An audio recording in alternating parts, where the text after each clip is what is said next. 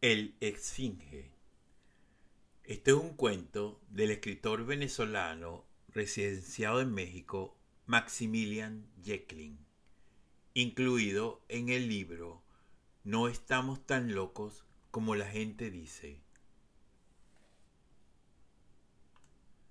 En el lugar había solo dos sillas y una destartalada mesa.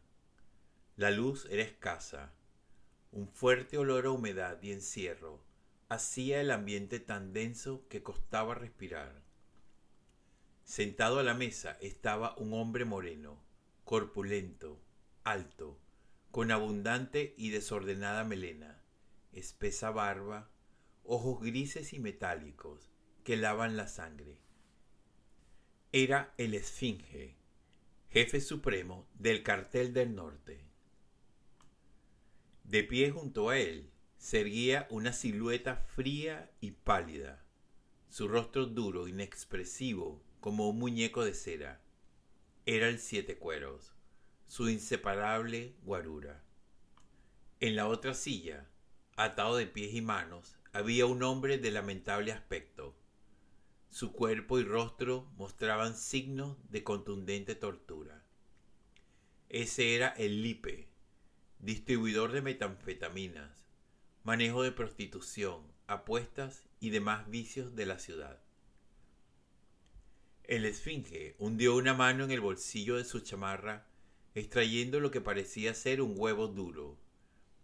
De inmediato comenzó a rodarlo sobre la mesa, provocando un crujido tan desagradable que hizo que Felipe se revolviera nervioso en su silla.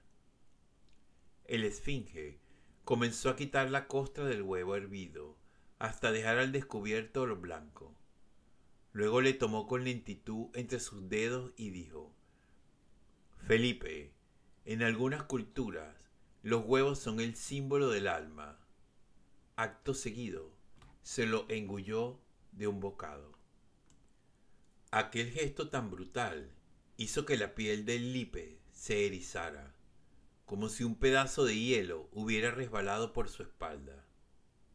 ¿Sabes por qué me llaman el esfinge?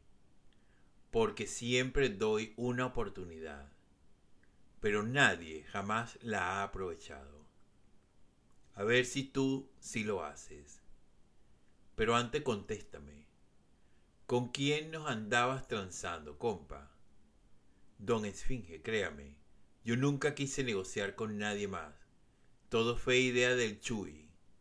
Le juro por la memoria de mi jefecita santa y este puñal de cruces, que si me perdona, le entrego toda la feria que hicimos, unos doscientos mil de los verdes, suplicó el Lipe. ¿Cómo ves, mis siete cueros? Ahora resulta que el pinche Chuy también nos quería dar a tole con el dedo. Par de pendejos. Ve y tráeme a ese cabrón. El guarura asintió obediente y salió del lugar. De inmediato se escuchó un fuerte acelerón, seguido del chillido de las llantas sobre el asfalto. A ver, pinche Lipe, te voy a dar un chance, güey. Si me responde un acertijo, te puedes ir a la chingada.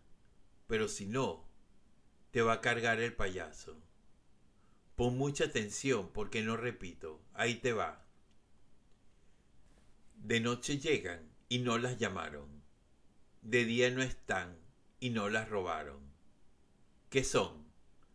Tienes un minuto y voy contando. El Lipe se revolvía angustiado en la silla. Volteaba los ojos hacia arriba con insistente fuerza, como si dentro de su cabeza estuviera la respuesta que le permitiera seguir viviendo. Treinta segundos, veinte segundos. Apúrate, compa, continuaba impasible el esfinge.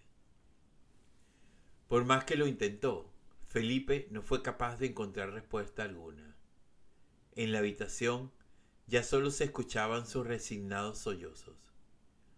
Un rastro de humedad apareció en su pantalón y en el suelo se formó un pequeño charco.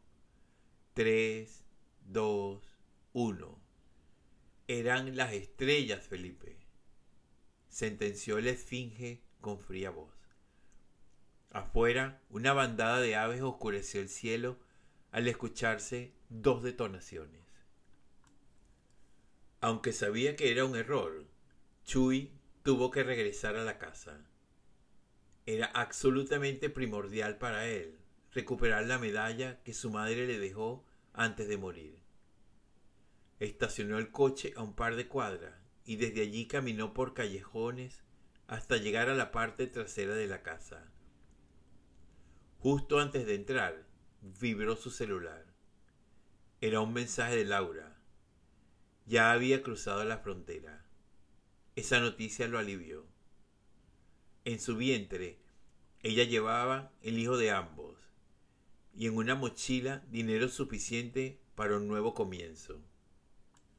Entró sigiloso a la casa, apuntando en todas direcciones. El silencio era absoluto. Siguió hasta la recámara principal. Ahí dejó caer el arma sobre la cama mientras buscaba la medalla de la Guadalupe. Al encontrarla, la besó y se la colgó del cuello. En ese instante recibió un bestial golpe. Lentamente volvió en sí al escuchar una estridente voz. ¿Qué onda, Michui? ¿Cómo ves? El siete cueros te trajo enterito. Puñal, ni cuenta te diste cuando te dio el madrazo. Mira nomás. Antes atrapamos a tu carnal. Ya ni ojitos para verte tiene el pobre. El Chuy volteó lentamente. En una esquina estaba el cuerpo del Lipe. Tenía dos tiros uno en cada ojo. Ahora solo nos falta que digas dónde dejaste la lana, pinche Chuy. Dijo el esfinge y le hizo un gesto a su chalán. Con fría y mecánica calma, el siete cueros comenzó a administrarle al Chuy una potente golpiza, que solo era interrumpida para que el esfinge preguntara por el dinero. Pero a pesar de tamaño castigo no obtuvieron ninguna respuesta. La sangre caía abundante por su inflamado rostro. No había un milímetro de su cuerpo que no estuviera maltratado. Pero para aquel momento el dolor había quedado atrás. Lentamente, con ronca voz y juntando todo el odio que le quedaba, gritó. Esa maldita lana ya está lejos, hijo de tu puta madre. Así que terminemos con esto de una buena vez.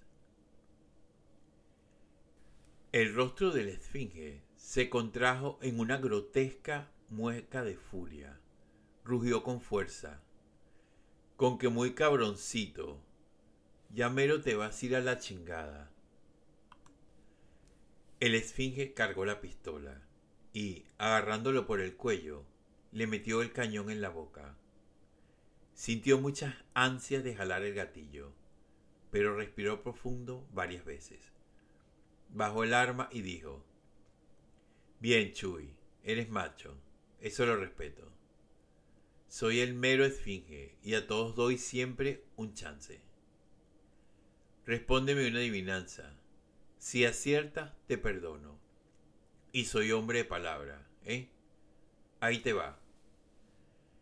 ¿Cuál es la única criatura que al amanecer anda a cuatro patas, al mediodía anda a dos y al caer la tarde anda a tres? Tienes un minuto, pendejo. El Chuy cerró los hinchados ojos, concentrándose profundamente. Cuarenta segundos, veinte segundos. Continuaba la cuenta. En su cerebro rebotaban las palabras de la adivinanza. En la mañana cuatro, a mediodía dos. De pronto comenzó a ver todo con claridad.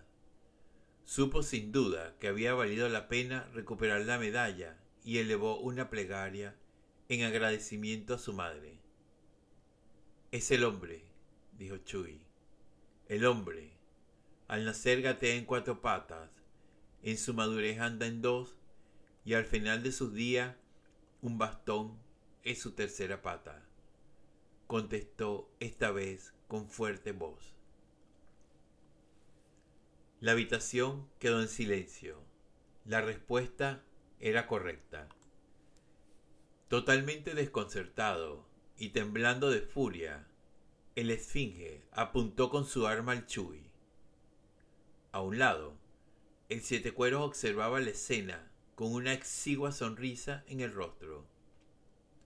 Nunca, en todos los años de trabajar juntos, había visto a su patrón perder en aquel nefasto juego. De pronto, sin esperárselo, el esfinge gritó. Pinche Chuy, acertaste cabrón. Yo te perdono, como te dije. Soy hombre de palabra pero tal vez el siete cueros no lo haga. ¿Cómo ves, mis siete? Muelas. La inquietud de la cerrada noche se vio interrumpida por varios disparos. Segundos después, una sola silueta salió de la miserable posilga murmurando. Chingada madre, ¿de dónde sacaré ahora a un ocho cueros?